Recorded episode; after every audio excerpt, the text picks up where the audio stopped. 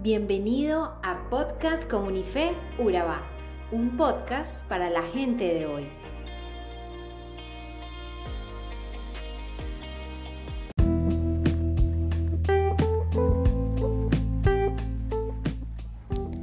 El periódico de Chicago Tribune publicó el 22 de junio de 1997 la siguiente noticia. Un instructor de paracaidismo, Michael Costello, de 42 años, saltó de un avión a 4.000 metros de altitud con un paracaidista novato llamado Gretz. De 21 años, el joven pronto se daría cuenta de la calidad de su instructor. Cuando el principiante tiró de la cuerda para abrir el paracaídas, este falló, cayendo en picada al suelo. Sabía que moriría, pero el instructor hizo algo increíble.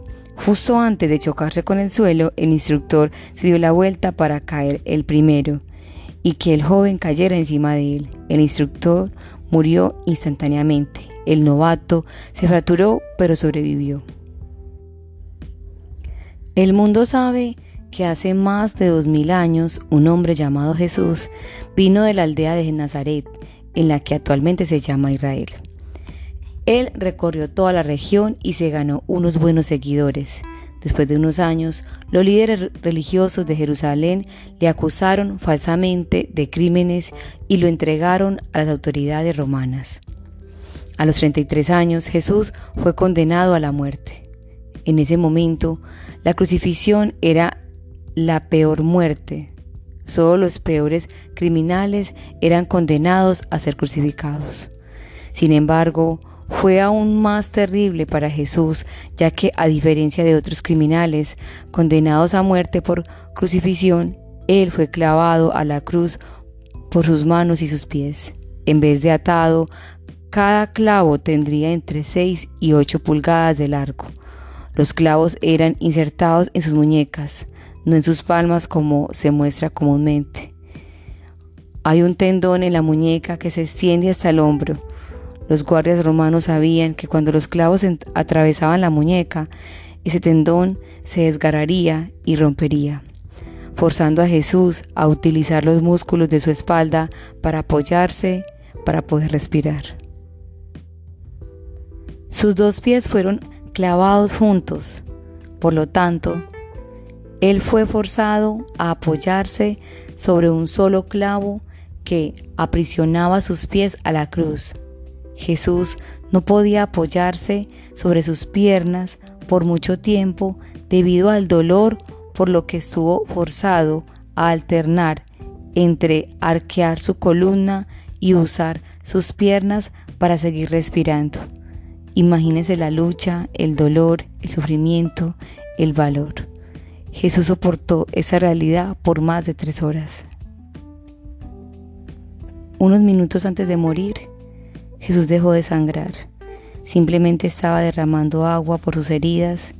De las imágenes comunes vemos heridas en sus manos y sus pies y aún la herida de la lanza en su costado.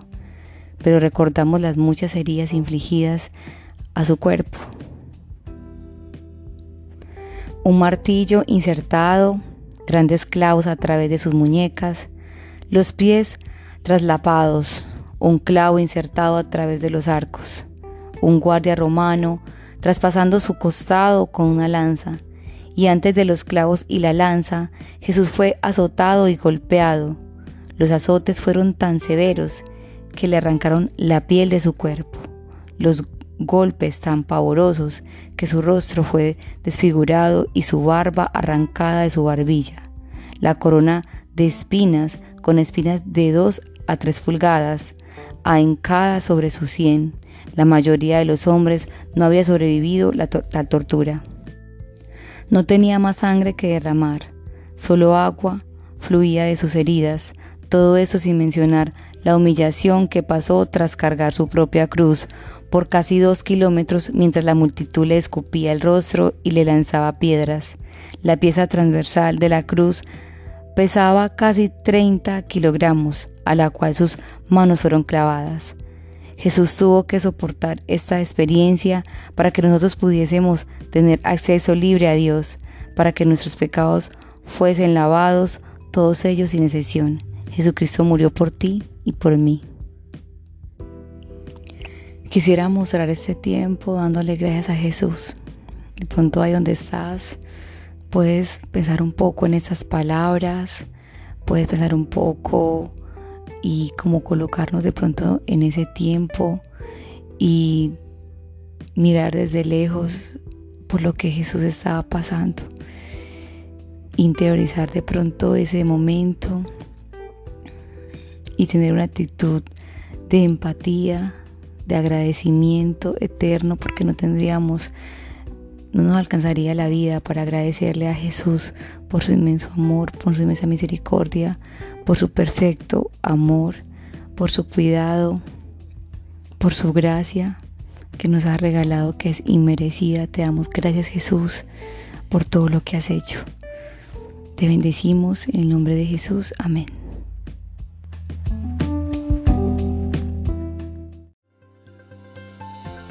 Somos Comunife Urabá, un lugar para la gente de hoy. Síguenos en redes sociales como Comunife Urabá y en la web www.comunifeurabá.com. Allí encontrarás todo un contenido digital reservado de parte de Dios para ti. Nuestras reuniones miércoles 7 y 30 pm, toda una experiencia de oración y domingos 9 y 30 am destacamos la importancia de Dios en nuestra vida al compartir en familia. Te esperamos.